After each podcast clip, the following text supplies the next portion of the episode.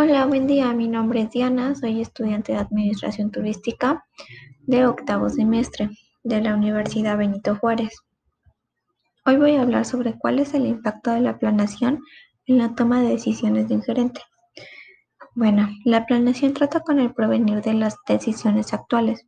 Esto significa que la planeación estratégica observa la cadena de consecuencias de causas y efectos durante un tiempo relacionada con una decisión real o intencionada que tomará el director.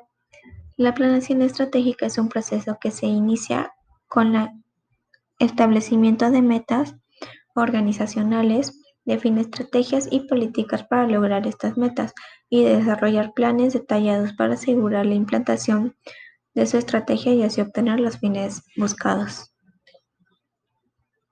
Bueno, en este caso yo lo hice sobre las agencias de viaje.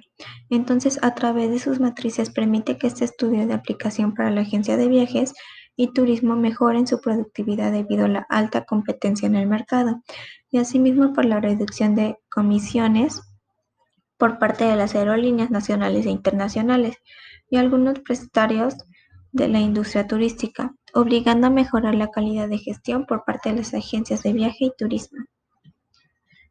Gracias, eso sería todo. Que tengan un buen día.